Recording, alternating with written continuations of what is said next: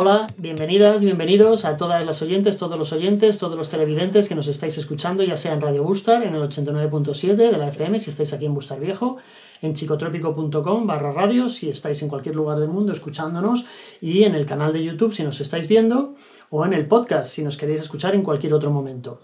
Eh, hoy, como siempre, una gran entrevista, una gran conversación que vamos a tener con un inmenso artista que eh, nos acompaña en este viaje a mi mujer y a mí desde mucho antes de vivir en Bustar Viejo. Fue una referencia y por eso insisto en la importancia y en la cercanía de los artistas que hay en el pueblo. Mucho antes de venir aquí, ya uno de nuestros anclas, de, nuestros, de nuestras velas para venir aquí era este maravilloso hombre y artista que es Israel Sandoval, que muchos habréis oído hablar de él, por supuesto. Hoy está aquí en nuestro cenador y te lo agradecemos nosotros cuando veníamos para acá, Israel, teníamos una, yo tenía una gran amiga, como una hermana para mí que vive aquí en el pueblo y que para mí era una tranquilidad. Decir, bueno, no vamos a un pueblo donde vamos a estar solos. Pues ese ancla, ese no me voy a sentir sola, siempre voy a poder ir a charlar, siempre voy a poder sentirme acompañada. Eh, para Salomé, para mi mujer, eras tú. yo decía, joder, que ahí vive Vanessa. Y bueno, y Israel también. Sí, bueno, Israel, pero yo a Israel no le conozco bueno, pero es que Israel, y así eh, podemos hablar de música, yo no me voy a sentir tan desplazada. Y bueno, pues fenomenal, viva Israel, ya mi mejor amigo. Eras mi mejor amigo antes de venir por esa sensación de seguridad y de, amistad y de acogida que ya nos dabas incluso antes de, de conocerte. Con lo cual, importantísimo y maravilloso para mí que estés aquí para poder agradecerte esa ayuda involuntaria que nos ofreciste. Bueno, Israel Sandoval, para los que no lo conozcáis, que seréis pocos, es sin ánimo de exagerar ni hacer la pelota, uno de los guitarristas de jazz más importantes del mundo y uno de los mejores guitarristas españoles, si no el mejor. Como le decía a, Jorge Adrados, que estuvo aquí hace poco, que ha trabajado con los mejores directores de cine del mundo, solamente decir de él que había trabajado con Woody Allen o con Kenneth Branagh o con Milos Forman ya hubiera sido suficiente motivo para, para estar aquí en estas conversaciones y para admirarle. ¿no? Para mí eso contigo sería, joder, ha tocado con Joan Manuel Serrat, mm. ¿no? Ya dices, ya dices eso, dices, bueno, me callo y aquí a, a lo que usted diga, señor. Pero es que, permíteme, eh, ya no solo tu banda propia, que es maravillosa, yo he tenido el placer de verla, de, verla y escucharla aquí mismo en Bustar Viejo, ¿no? Pero si me permites que haga una breve lista, solo con, con, con los que yo conozco, ¿vale? ¿vale? Mm, Jerry González, Javier Colina, Jorge Pardo, Damon Murray, Antonio Serrano, Horacio Castro, Concha Huica, etcétera, etcétera, etcétera, más todos aquellos que por mi ignorancia yo no conozco y que son fundamentales en la historia del jazz. No, no solo eso, sino que además eh, Israel Sandoval es profesor, da clase en, la, en Berkeley University, la escuela de música más importante del mundo, eh, en la Escuela de Música Creativa, una escuela fundamental eh, en España de, de música, y ahí enseñas o sea que, fijaos, estoy, estoy hasta nervioso, estoy hasta temblando. ¿eh? Lo, lo, lo, leo y me pongo nervioso. Eh, cuéntame, ¿se me olvida algo? ¿Hay algo que he exagerado, que me he quedado corto? mira, estoy eh, completamente en desacuerdo con todo lo que has dicho. No es que no sea... No, a ver, yo soy un... yo estoy intentando aprender a tocar la guitarra. Y, desde pequeñito, bueno, me gustaba mucho la música porque en casa se escuchaba mucha música y, y me veo como un aprendiz. Además, eh, hay mucha gente con muchísimo talento y de verdad yo me, me, veo como un principiante y muy afortunado de que, de que cuenten conmigo. Es un poco síndrome del impostor, de que por qué me llama eh, no sé quién o por qué estoy tocando en esta banda cuando esta gente es maravillosa y tal. Mm. Y, y, y en vez de estar sufriendo con ese con esa idea de no merecer o merecer, eh, hace mucho tiempo que lo, que lo que hice fue quitar ese parámetro de medio. O sea, no voy a juzgar ni, ni, ni lo que hago ni lo que no hago. Pero, pero soy, soy un principiante que está aprendiendo y que, me, y que ojalá tuviera una vida mucho más larga para poder aprender muchas más cosas, porque es que la guitarra tiene tanto. Y me, me, paso el día intentando uh, superar mis limitaciones y, mis torpezas, que no ni siquiera intentar hacerlo bien, si es que con resolver las cosas que no funcionan bien. Siempre me acuerdo de mi hermano una, una frase, mi hermano Mario Cuenca, que escribe muy bien, es tremendo. Una frase que me dijo un día que decía que el, el, estilo de un artista no se, no se define por sus capacidades, ¿no? por su talento, por su, por su conocimiento, se define por, su, por sus limitaciones que eso hace que alguien tenga una voz personal, ¿no? Pues entonces debo tener yo una voz personalísima porque, porque, sí, no... ¿Te sientes lleno de limitaciones? Sí, sí. y, pues. y, la música, cuanto más indagas y más te metes dentro, más... Eh, cada respuesta que encuentras ya aparece en un millón de preguntas más, cada vez es más complicado, cada vez se hace más grande, aparte de las limitaciones físicas y de, y de tu propio oído y de tu talento, es que, es que es enorme, no, no, no hay límite con eso. Y luego está la parte maravillosa de, de, que admiras la belleza y cuando, cuando escuchas algo que te, que te emociona, eh, quieres emular eso, ¿no? Y quieres, quieres provocar esa misma emoción en el, que, en el que lo oye. Y en ti mismo, claro. Entonces, bueno, es un debate entre, entre algo que nunca vas a resolver ni alcanzar y, ese camino siempre hacia, hacia la belleza. Pero bueno, no te, yo estoy empezando a tocar la guitarra, no tengo ni idea. O sea que todo eso que, que, has dicho al principio, ni lo de, y lo de mejor guitarrista, es que no lo soy ni de mi casa. Es que, es que mi, mi, hermano, por ejemplo, que no se dedica a la música, tiene mucho más talento y mucha más habilidad para tocar cualquier instrumento que yo. Me daba mucha envidia porque él cogía cualquier instrumento y en muy poco tiempo entendía lo esencial de, de, de, de lo que hay que hacer para, para, para, para que empiece a funcionar. Y yo era muchísimo más torpe. Y ahora mismo en Madrid, encima hay, hay, una generación de gente que, aparte de los de mi edad, que, que, hay, que, hay, guitarristas increíbles y músicos increíbles, pero es que los chicos de ahora vienen con, con, una ventaja. Tienen tanta información, pueden escuchar tantas cosas que eran inaccesibles para la gente que ahora tenemos 50 años. Comprar, yo, yo compraba un disco y me lo aprendía de memoria, me sacaba todos los solos y era, y era el único disco que tenía de Pan Mecenio, de algún guitarrista que me gustaba.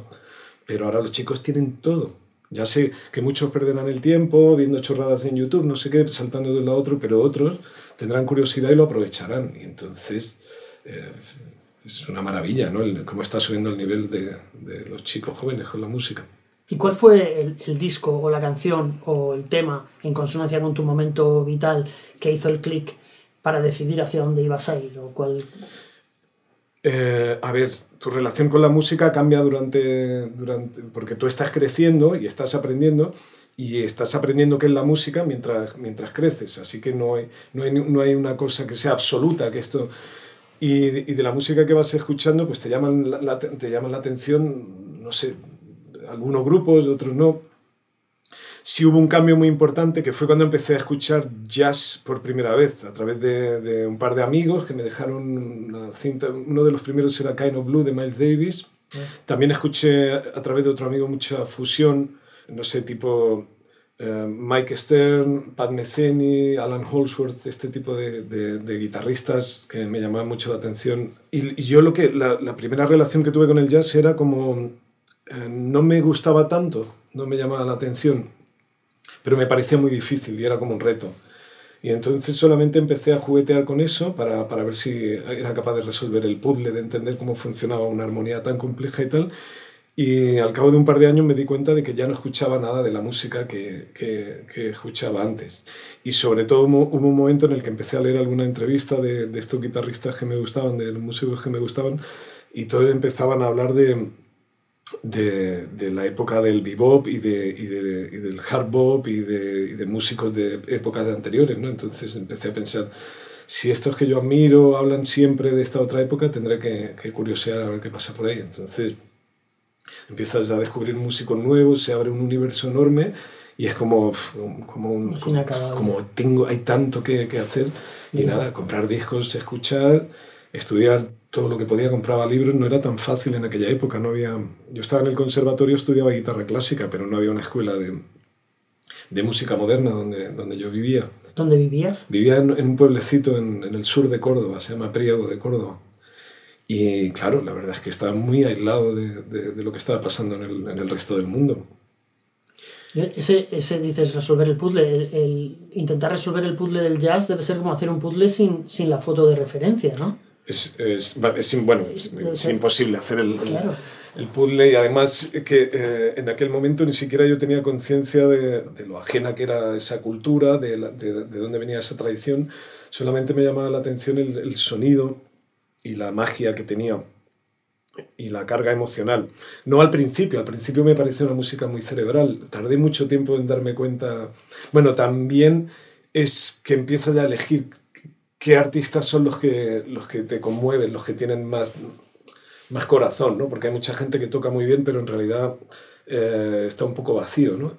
Y necesitas un tiempo para, para, para, aprender a distinguir qué es lo importante, o, desde mi punto de vista, cada uno tendrá su... Pero para mí, con el tiempo, lo importante es que sea capaz de, de, emocionarte, ¿no? Y, y, el jazz me parece que, que, no puede perder nunca la conexión con el blues y con música de, de raíz, ¿no? Porque, porque es un poco lo que sujeta, por muy complejo e inteligente que sea, tiene que seguir con esa conexión con la tierra. Pero, Y eh, yo lo que he sentido viéndote tocar, eh, esa emoción, es eso que has dicho, es emoción, es emocionante verte tocar, pero yo me lo pasé muy bien. Eh, no sé si eso también es una emoción o, o, o te suena un poco frívolo lo que estoy diciendo. Yo estaba emocionado realmente, pero me lo estaba pasando muy bien. Y además sentía contigo una conexión porque sentía que tú también te lo estabas pasando muy bien. Sí. Eso es cierto. Es que yo creo que es la única manera. Si tú realmente estás disfrutando, es como... Igual es esa, la, el puzzle, ya está resuelto. Ya está, claro. Tienes que, es tienes, que estar, tienes que estar pasándolo bien, tienes, tienes que estar conectado y disfrutando con la música que está, que está ocurriendo en ese momento. ¿Y cómo anunciabas los temas? ¿no? Ahora vamos a tocar y se veía que no estabas anunciando el menú del camarero de, a ver, hoy tenemos, ¿sabes? O sea, que a lo mejor es el mismo repertorio que has tocado el día anterior, el día anterior, el día anterior, pero que anunciabas la canción como, como si nos fueras a hacer un regalo. Es que, eh, bueno, ese, el, ese concierto fue, eh, fue un repertorio muy especial. Son temas que no habíamos tocado la mayoría de nosotros antes y teníamos muchas ganas de tocar. Y eran temas que tenían que ver con la época de, de la música fusión de los 80, principios de 90. Y era algo como que todos los amigos músicos que, con los que eh, estamos trabajando, grabando, haciendo 100.000 cosas, era música que nos gustaba mucho, pero que nunca habíamos decidido hacerla, ¿no? Y era como, bueno, vamos a darnos el placer de, tocar esta cosa que escuchamos cuando teníamos 16, 18 años, que tanto nos gustaba, y ahora somos más mayores y hemos aprendido a tocar un poquitín y pues bueno, pues vamos a jugar a divertirnos con esa música que nos emocionaba. Y de pronto volver a tocar esas cosas pues, pues es muy emocionante, ¿no? Es como un reencuentro con, con, el, con el adolescente que eras, que soñaba con algún día tocar eso. Así que bueno, fue muy divertido ese día. Bueno, pues el mensaje quedó perfectamente transmitido y, y, y todos sentimos esa, esa, nos sentimos otra vez como tener 15 años ir a nuestro primer concierto. Porque para los que nos estáis viendo, los que, no, los que nos estáis escuchando, de decir que en la plaza de Bustar Viejo hubo en la misma semana un concierto del cuarteto de Israel Sandoval y de Patax sí. en la misma semana en la plaza de nuestro pueblo. O sea, eh, privilegio. Entonces, esto me, me conecta con, con la, la, primera pregunta de, de, esta, de estas conversaciones, que es cómo llega Israel Sandoval desde un pueblo de Córdoba, de luego dando la vuelta al mundo con su banda y con, tocando para grandísimos artistas, cómo acaba en este pueblo pequeño de la Sierra Norte de Madrid. Pues bueno, en mi caso es, es, por, por, por, amor, ¿no? Mi pareja es, es, del pueblo, su familia es del pueblo, llevan aquí viviendo varias generaciones y ella estaba estudiando en Madrid, allí nos conocimos ella es una persona que tiene una sensibilidad para la música y para el arte en general. Para el cine, sí, inmensa. Sí, sí, impresionante, sí. Además tiene, tiene una cultura general, un mapa del mundo muy, muy grande y y sí, le encantaba la música. Cuando, me, cuando la conocí me parecía increíble poder estar hablando con una chica de su edad, de Brad Meldau, de Keith Jarrett o de, o de Miles Davis, y, además que lo conocía de verdad, que no era que había escuchado un poquito por encima, no, no, es que hablaba de las cosas que tenía las preguntas uh, que tiene alguien que ha escuchado mucho y que ha escuchado con el corazón, ¿no? Entonces me parecía, me enamoraba de esta persona, guapísima y encima puedo hablar de cosas que, que solo puedo hablar con algunos de amigos míos, ¿no? Pero claro, cuando nació nuestro primer hijo eh, no tenía ningún sentido seguir en Madrid. Nos gustaba salir a ver conciertos, ir al cine, salir a, a tomar unas cañas, porque Madrid es una ciudad cuando, cuando eres joven y estás en pareja es muy divertida. Pero si tienes un hijo es, es muy difícil que un hijo pueda crecer a gusto en, en, una ciudad así, ¿no? Desde luego no tan a gusto como crecen aquí. No, aquí no, claro, aquí es una maravilla. Y entonces, nada, ella tenía su familia aquí y decidimos que lo mejor era venir al, al pueblo. Y ya me, me, lo dijo. Hay, mucho, hay mucha gente, hay mucho artista, mucha gente con talento, ya verás que te va, te va a encantar el pueblo. Y nada, nos vinimos a vivir aquí, ha sido un, acierto. Aparte de lo del frío, que yo soy de Córdoba, imagínate, pero vamos, estamos encantados. Salir a pasear por el valle, eh, salir a correr por ahí, tener... O sea, el paisaje es alucinante. ¿Cómo defines tú, y esta es una pregunta que hago a traición, eh, Israel me ha comentado que no había visto las entrevistas, no tenía información de las entrevistas, o sea que voy a volver a recuperar ese elemento sorpresa de esta pregunta que, que estaba siendo tremendamente constructivo e interesante. Así que te hago la pregunta directamente. ¿Qué es para ti la creatividad? Creatividad, ostras. Qué pregunta. Qué difícil. Muy difícil. Lo que tú sientas, no hace falta acertar una. Vale. Em, eh, tiene. A ver, no puedo definirlo pero sí puedo decir cuál es la sensación que tienes cuando, cuando, cuando está... Hay, una sensación de que todo fluye, de que todo parece fácil y de que las cosas van solas, de que no tienes que hacer un esfuerzo para hacer nada. Um, el 99,9% del tiempo de mi vida lo paso desconectado con, con la creatividad, ¿no? Entonces estás viviendo por inercias, por cosas ya resueltas. Y cuando te pones a escribir una canción eh, tema de jazz o da igual, un tema pop, lo que sea, em, te ves otra vez como el torpe que es incapaz de tal otra vez y vuelves a equivocarte y tal, no sé. Y de pronto no sabes por qué, una palabra, un acorde, un ritmo, una idea hace que todo empiece a moverse. Y alrededor de esa, de esa idea central empieza todo a desarrollarse. Y lo demás es solamente la, la, experiencia y los años que llevas trabajando y eres capaz de, de, conducirlo. Pero entras en, en, en, un momento que es que, eh, que, todo fluye, todo parece fácil y parece que todo tiene sentido. Y entonces eres capaz de acabar algo en, en muy poco tiempo y, y, con mucha facilidad. Al día siguiente intenta volver a hacer otra canción porque el día de ayer fue una maravilla y, y, y ya está. Y otra vez el mismo zoquete, torpe, incapaz de crear nada está fallando de nuevo, en realidad tuve suerte en aquel momento y te pasas así otros tres meses, hasta que un día no sabes por qué. Entonces siempre me ha llamado mucho la atención eh, la idea de, de, no sé, como una emisora de radio, como sintonizar con algo que empieza a fluir y que todo se convierte en fácil. Pero no solo ocurre, no, no tiene que ver solo con, con, la creatividad a nivel musical, tiene que ver con todo, tiene que ver con, con una conversación con una persona, tiene que ver con, con, con, ver una película y verla de una manera realmente receptiva o verla de una manera solamente está puesta, bueno, está bien. Cuando, cuando estás en ese estado, eres más sensible para recibir, para proyectar y para, y para hacer cualquier cosa que quieras. Las conversaciones fluyen con una profundidad especial. Es que da igual, es que si te pones a freír unas patatas, le darás un toquecito ese día a las patatas mejor porque, porque estás conectado si la, creatividad, no sé lo que es la creatividad, pero sea lo que sea, tiene mucho que ver con, con ese fluir, ¿no? con ese eh, estar conectado, con esa cosa que lo hace todo fácil. Y ese estar conectado, decías antes que, que, vivías en Madrid y que te gustaba ir a conciertos, te gustaba estar en Madrid por todo lo que supone, y que cuando tienes tu primer hijo vienes aquí por decirlo de una forma sencilla, si ese proceso creativo era más efectivo rodeado de, de, la ciudad o rodeado del campo, en el sentido de ir a conciertos, ir al cine, encontrarte más fácil con cierta gente, o aquí que tiene otros elementos ¿no? que hemos estado explorando en estas conversaciones, como son el silencio, la belleza, mm, mm. Eh, la naturaleza. ¿Has notado si ha variado algo de alguna manera el cambio del entorno geográfico? No, no lo había pensado nunca, pero seguramente tiene mucho que ver. Y tendrá a lo mejor que ver no con estar más o menos conectado, sino con la forma en la que te conectas. Seguramente en, en una ciudad con muchos estímulos, estás recargando las pilas constantemente de cosas maravillosas que estás viendo y llegas a casa con, con, con la idea de empezar a trabajar, de hacer algo, porque tienes... Y, y viviendo en un sitio con la calma que, que tenemos aquí en Bustar Viejo, eh, seguramente eh, te, te, obliga a conectarte más contigo, con, con lo que tú tienes. Eh, los estímulos, la música en directo es, es, un, es un empujón muy fuerte, es una bomba. Ir a ver un concierto en directo es, eh, te hace que llegues a casa con un subidón de energía y con un montón de, de ideas maravillosas, de cosas que te han llamado la atención. Y desde que vivimos en, en Bustar Viejo, pues no vemos tanta música en directo como veíamos uh, cuando vivíamos en Madrid. Ahora lo que pasa es que cuando vemos algo está muy, muy seleccionado. No quiero ver esto, voy a bajar a Madrid tal día para ver esto.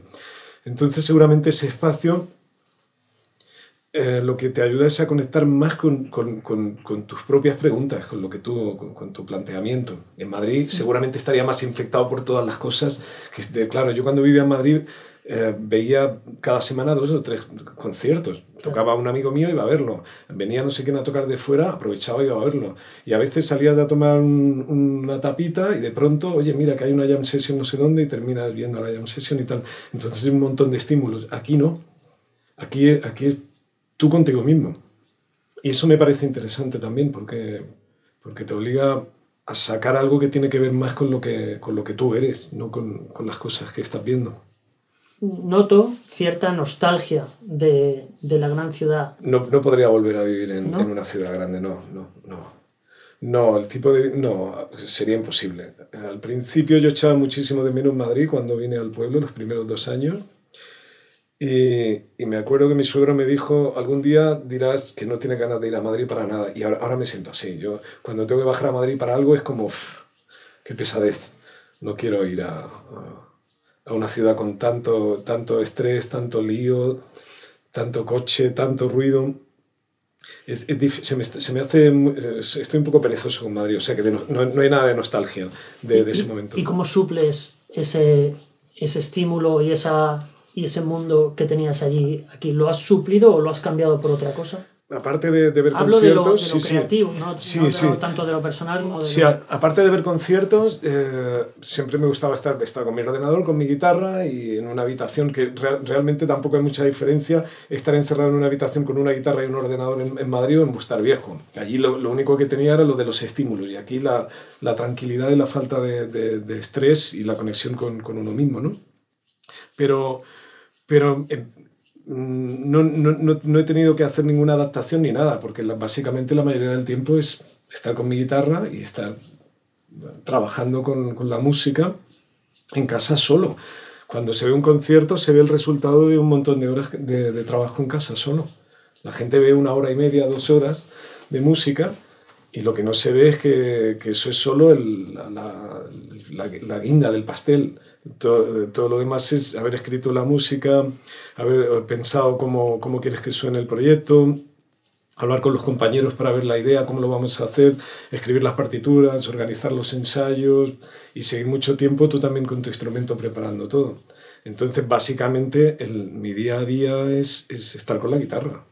Y esto da igual, estar en Mostar Viejo, en, en Madrid o en, en Altea o donde, donde sea. Eh, lo hemos visto aquí con todos los artistas que habéis venido y las artistas, que hay que estar todo el día con cada uno con su instrumento para llegar a cierto, a cierto nivel de excelencia. Eh, me contabas antes que Patricia te había dicho que cuando la conociste, que sabía mucho de música sí. y que en Bustar Viejo hay una ha habido siempre una enorme cantidad de músicos sí. y, de otro, y de artistas de todas las ramas, pero sobre todo de músicos ¿Eso te influyó a la hora de venir? ¿Saber que aquí había un, un ambiente musical? ¿O no eras no, consciente? No, o... no, no, no, no, era sobre todo, eh, sobre todo por la familia, por tener cerca la familia de Patricia y, y, por, el, y por mi hijo Mario, que acaba de nacer. Eh, vivía en un sitio donde había mucha música y tenía yeah. mis amigos músicos, entonces no, no me parecía que, pero bueno, sí me gustaba la idea de que, de que un pueblo tan pequeñito hubiera un, una proporción tan grande de gente que se dedicaba a la música, al arte en general, ¿no? Y sí que alguna vez, antes de, antes de conocer a Patricia, yo había venido al pueblo porque había una jam session que hacían, que hacían aquí en el centro.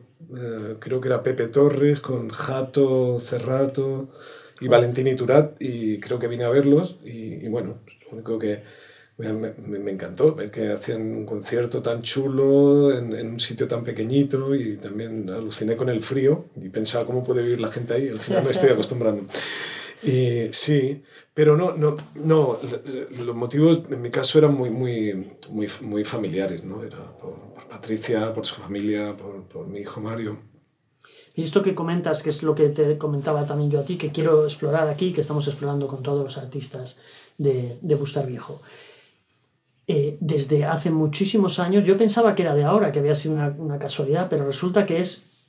Al, alguien decía el otro día en una entrevista la leyenda de Bustar Viejo, incluso así en esos términos, porque la enorme cantidad de artistas que hay en el pueblo en proporción con la población desde hace muchísimos años y creciendo, no se da en ningún otro pueblo de la sierra ni de que yo haya conocido nunca. ¿Por qué crees que pasa eso? No, no lo sé, pero, pero siempre me están contando eh, cómo era en la época de la movida, cómo era Bustar Viejo, la cantidad de gente, de artistas, de gente, de gente conocida. Que, que, venían al pueblo a quedarse durante una, venían de, de, de, fiesta los fines de semana había gente que tenía su casa aquí o sea que, que, no, no, lo sé, me parece una maravilla. Me parece que tenemos mucha suerte de poder estar en un pueblo donde hay todo este lío. No tengo ni idea de dónde viene, pero se ve que viene de largo, porque cuando hablo con alguien que lleva mucho tiempo en el pueblo te cuenta, no, no te imaginas cómo era esto antes, tal, no sé qué, con la movida, debió, debió ser tremendo. Y pues, ni idea. Yo tampoco. Sí, pero, pero llama la atención, ¿no? Que en sitio así de ¿Cuántos habitantes tiene el pueblo? Son 2.000, 2.000 y algo, ¿no? me parece que estaban en 2.500 hace poco, creo que sigue subiendo un poco, pero alrededor de 2.500. Sí, sí, me acuerdo de un día que estábamos en el grupo de Paul Ortiz. Paul Ortiz es un amigo mío que es un, que es un genio, es un pianista, es increíble. Eh, temas suyos eh, fueron grabados por Pat Metheny, Gary Barton, por o sea, gente... Y, él, y, es, es, es un talento, es un disparate. Y el tío organizó una banda para tocar en el, festival. Teníamos que ir a Alemania, teníamos que ir al Festival de Jazz de Canarias, teníamos también otros conciertos, creo que en Valencia también, varios festivales de jazz. Y, no sabíamos dónde ensayar, no sabíamos cómo hacerlo, y le dije, oye, eh, como en mi casa hay sitio, ¿por qué no nos venimos todos al pueblo? Y ahí se ve muy bien, tenemos un sitio para ensayar. montamos el repertorio en una semana, ensayamos durante el día, por la noche salimos a cenar, tomamos una cervecita y estáis aquí tranquilos, podemos ir a dar un paseo por el campo. Y me dijeron, qué buena idea. Y estuvimos toda la semana ensayando un repertorio que se mimó muchísimo, música muy buena, la música de mi amigo Polo. Y entonces, eh, justo el último día de ensayo dijimos, ¿por qué no hacemos un conciertito? Y así nos sirve. Hablamos con Loren de la parada y que nos deje tocar ahí, nos sirve de, de manera de probar todos los temas, porque ahora hemos estado ensayando, pero parando cada canción y hacer un concierto y probarlo todo de principio a fin. El mismo show que vamos a hacer en los festivales por ahí en 100.000 sitios, ¿no? Y dijeron, bueno, pues genial, tal, no sé qué, hablo con Loren, venga, pues yo os preparo una paella, no va a faltar de nada, tal, venga, pues venga, va. Entonces, nada, eh, hicimos el concierto, estábamos tocando y en el descanso había un grupo de, de creo, no sé, no sé si eran suecos o o finlandeses, nórdicos, ¿no? que se habían perdido por las carreteras y que estaban buscando algún sitio para comer porque iban hacia Madrid, pero bueno, que tenían hambre y que habían visto, habían oído música y que habían, eh, que habían venido a escuchar, ¿no? Y entonces dicen, es que no, nos encanta el jazz y esto que estamos viendo es de un nivel altísimo tal. Y digo, pues aquí en España, aquí en todos los pueblos, hacemos así. sí. Sí, imagínate, ¿no? Porque era, era, una cosa, un proyecto muy mimado, muy, muy trabajado. Que llegue alguien que le gusta el jazz de no sé dónde, que venga a un pueblo tan, tan pequeñito como gusta y que de pronto vea un concierto así como ostras, tal. Pues seguiremos investigando de dónde viene, qué magnetismo tiene Gustar Viejo para que hasta unos suevos que le gusta el jazz acaben escuchándote en la parada. Eh, esta es la entrevista, es, es esto, es un poco explorar esto Y, y, poco más. Eh, lo que sí que me gusta siempre es que la persona invitada cierre la entrevista con lo que quiera, con un pensamiento, con un anuncio, si tienes otro concierto que quieres contarnos, o hay algo que quieres eh, pedirle al ayuntamiento, o quieres dar un saludo, lo que a, a ti te apetezca para cerrar esta entrevista que nos están viendo desde todas las partes del mundo. Eh, te doy la, la palabra. Ah, pues no, tengo, no tengo ni idea.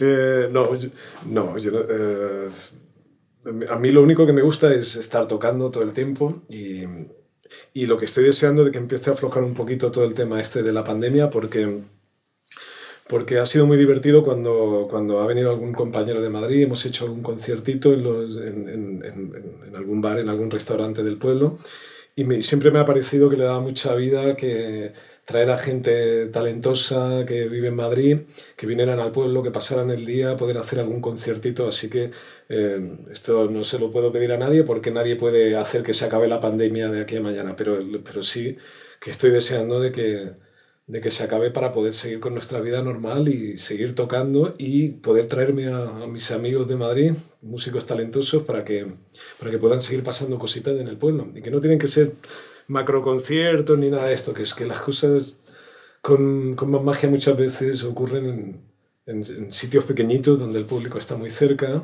y donde pasan las cosas, eh, donde hay mucho amor y mucho cariño. Así que a ver si pasa esto y lo hacemos, hacemos conciertitos y cosas. A ver si pasa pronto y, y, haremos todo lo posible, Salomé y yo, por estar en esos, en esos conciertos, que será un privilegio. Muchísimas gracias por venir. Tenía muchísimas ganas de, de hablar contigo, de que estuvieras aquí. Me parecía fundamental por, por, la amistad y por el favor que te debo de habernos recibido involuntariamente. Eh, gracias, mil gracias por estar aquí y a todos los que nos estáis viendo, nos estáis escuchando, os emplazo para otra entrevista dentro de muy poco con artistas de este pedazo de nivel que viven en Bustarviejo. Muchas gracias. Gracias. Muchas gracias. Hasta luego. Hasta luego.